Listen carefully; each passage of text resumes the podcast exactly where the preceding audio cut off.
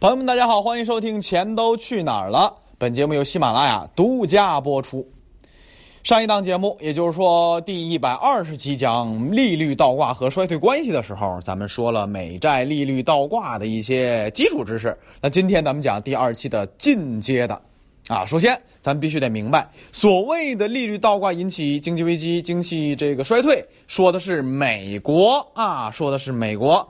哎，咱们首先要明白这个国债利率倒挂，得明白国债有哪些品种啊，对吧？哎，咱们先说一说美债的分类，一共是十二种，三大类啊，通过期限来分类的啊，短期一个月的、两个月的、三个月的、六个月的，中期是一年、两年、三年。五年、七年和十年，长期的是二十年和三十年啊，就是十二个品种，根据年限分了短期、中期、长期。而我们常说的利率倒挂，说的是谁？三个月、十年、两年、五年等等，这是常说的。而最近一段时间，媒体呀、专家呀，常拿出来炒作啊，忽悠老百姓。哎，这个经济要衰退了，等等等，说的是谁呀？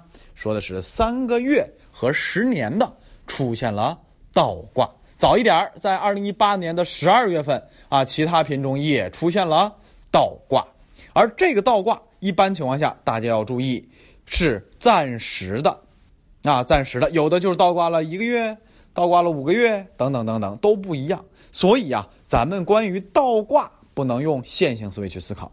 好，接下来我们再说一说一般性的规律，这个啊，一般的，注意，一般情况下。三十年最长期这个债券要比三个月的，大概啊高那么个百分之三左右，啊，这是一般情况下，啊，这个要反常了呢，那就小心了，对吧？好，我们还要注意，在美债收益率倒挂往往被视为经济衰退的前兆，注意是前兆，并不是倒挂了就怎样，而是在这之后多久多久出现怎样的。哎，最近一段时间是这个十年期和三个月期嘛，这个是非常关键的啊，非常非常关键啊，这也是为什么媒体或者市场关注的比较多的原因。好，第三个一般性的规律，在过去的五十年间吧，也就半个世纪吧，大概啊，美国人出现了六次三月的和这个十月的啊十年的收益率倒挂情况，经济平均的利率释放倒挂信号之后，进入到衰退，这个期限是多少呢？三百一十一天。啊，也有总总结是十几个月的啊，但是呢，一般啊，这是在三一年左右啊，这个我觉得更准确一些，就一年左右的时间进入到衰退。这一次我们算算时间啊，这个三年呃三个月和十年期大概就是倒挂几个月了啊，去年十二月底到今年年初，呃，再算一年，算一算基本上就到了哪儿？到了明年的头上或明年的二季度，啊，就这么个区间。美国这边经济就会容易进入到一个比较糟糕的境地，而从目前来看，这个信号还真挺准，啊，大体上节奏上还真差不多，哎，这个一般性规律，我觉得还是挺重要的。好，第四个一般性规律，一八九八九二两千年二零零六年均出现了什么利率倒挂，而随后的一年，这九零年呢、零一年呢、零八年呢，那基本上都是衰退啊，啊，尤其是零八次贷危机，那全世界都完蛋了，对吧？好。第五个一般性的规律，啊，这个前面刚才说的这几个年份啊，零五零六啊，两千一九九呃一九九八啊，一九八八一九七八啊，包括前面那几次也算上，倒挂的品种是谁呀？是两年期和五年期，以及两年期和三年期，还有刚才我说的三月和十年，哎，这几个品种是容易出现倒挂且指引性意义比较大的。好，接下来我们再说一些其他的啊，这个比较关键性关于倒挂的东西，尤其是倒挂引起的原因。大家要想，一般来说啊，这不会倒挂，那出现倒挂得有点由头吧，对吧？哎，上一档节目我们讲的啊，市场行为产生的倒挂。啊，市场行为啊，我们再回顾一下知识啊。债券的票面价格一般是固定啊，一般算打假设是一百块啊。呃，如果大家都抢，它这个价格会涨，但是它利率是固定的呀。那你价格涨了，你花一百二买了这个利率百分之五的债券，那你到期相当于一百二百分之五的利率，你这利率其实是什么下降的，对吧？哎，如果这个债券没人要，那这个价格就得跌喽啊！一百块钱百分之五的这个债券变成了八十块钱百分之五。啊，八十块钱吃一百块的百分之五，那你这个利率相当于什么？相当于上涨了。所以，如果是市场行为，单纯的大家短期债券都不要，都要两年期的，都要五年期的，或者都要十年期的债券，那就意味着什么？长周期债券利率要下降，价格上升，啊，也就导致了市场行为选择相对较长周期的债券，啊，相对较长周期的债券利率就下降了。这是市场选择。市场选择的意思就是什么呢？哎，最起码在接下来的呃一个月啊，或者说八个月啊，一年两年。觉得经济不好，我要买一个把这个觉得不好的周期的这个呃以外更长的债券，能让我更舒服一点啊，保证我的这个投资啊资金呢更安全。那这是一个原因。第二个原因，那就是短期利率成本抬高，因为大家没人要嘛。债券、国债啊，我们自己国债也是啊，尤其是这个五年期的、两年期的，包括十年期的债券价格，往往被视为什么？融资利率的标杆或者说货币利率的标杆哎，你就说债券利率百分之五啊，无风险的，假设是五年或三年的，你说你信用债、以企业发债，你会比百分之五低吗？你肯定得比它高，这是利率标杆啊，对不对？哎，无风险利率，一点风险没有的利率是百分之五，你这个带风险的，你还能比百分之五低吗？只能比百分之五更高。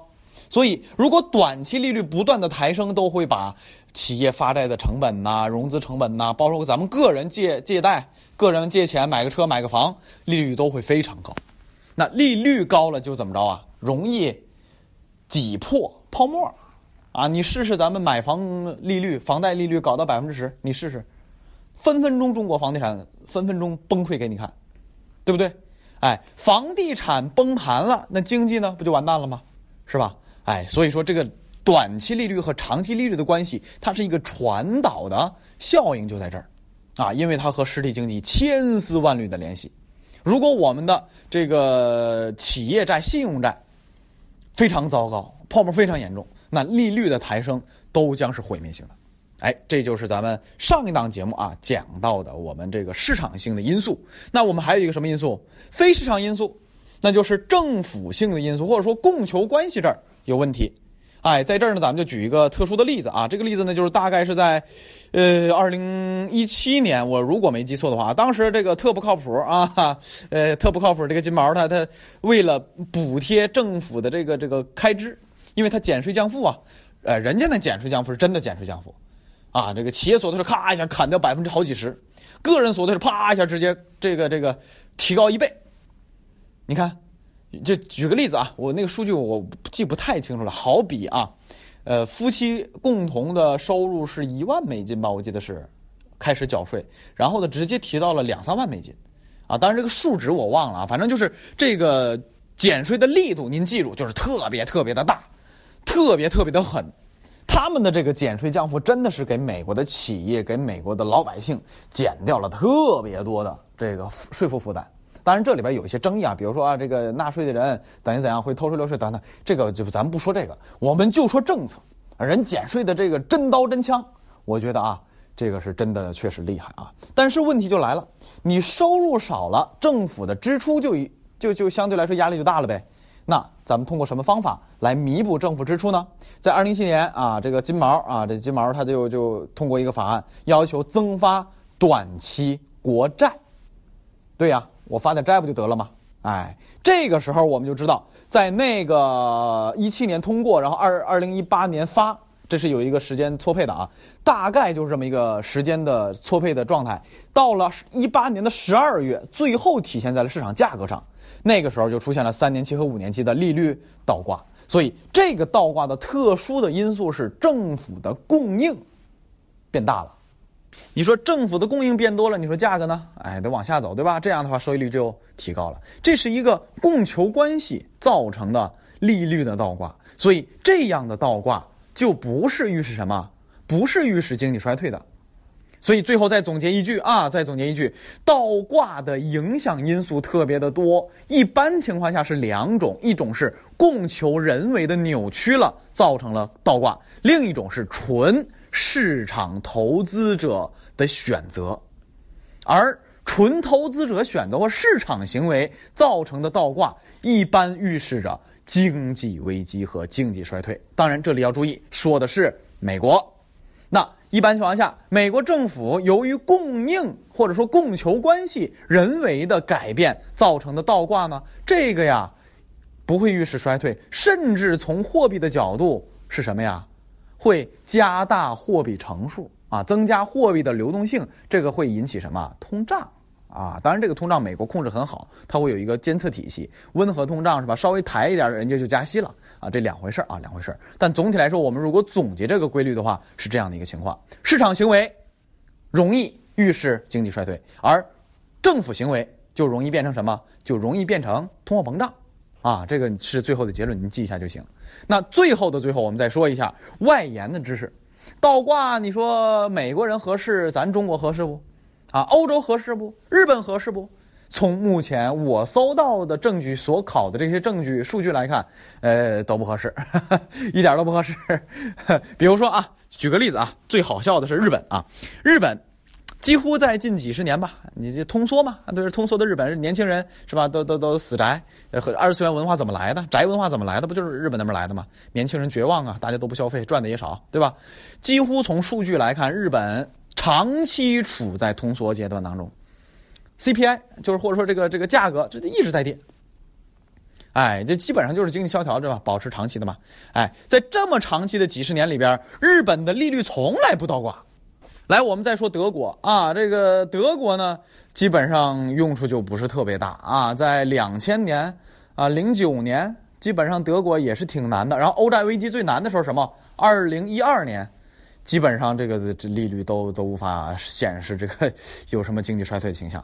然后还有一个国家澳大利亚，啊，近三十年差不多我搜了一下资料，倒挂了四次，啊，其中就一次倒挂之后呢，经济衰退了，那基本上就没啥用呗。哎，所以说啊，这个利率倒挂呀，也就是美国佬那边比较好用。但是为什么呢？您自己想，其实也懂，为什么呀？美国是世界上的霸主。政治、经济、军事、文化，你随便拎一个人，美国人就是牛逼，哎，但是有一点，只要他牛，就意味着他信用好，他很多东西啊，这个大家认，哎，这是大家要注意的一点。而在这里，如果说你你是一个机构管理者，尤其是那些咱们的外汇储备啊，那为什么我们持有美债那么多万亿级别的？因为我们手里攥着那么多的钱，你不去买一个安全性的资产。它全全那个什么了，啊，全贬值了，对吧？你你买个美债，你最起码你还有百分之几的收益呢。所以美债又成为了各个国家最优质的资产配置品种。因为钱太多，动不动几千亿、上万亿，你说这么多的钱买啥？你不可能买房吧？你不可能买黄金吧？你不可能买那个那个买那啥吧？买那那个股票吧？钱太多了，你必须得有一个池子够大，能容纳下，同时又极其安全的这个品种是什么？就是美债。所以说，美债全世界通用的性质，以及它足够大的资金池，啊，交易者那都是国家呀，那这什么级别对吧？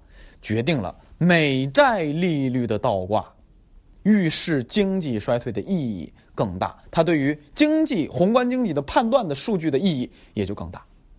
啊，这里可能大家会反驳我关于黄金的论断啊，这个黄金我就不多说了。但总体来说啊，这个总体的这个利率倒挂的问题。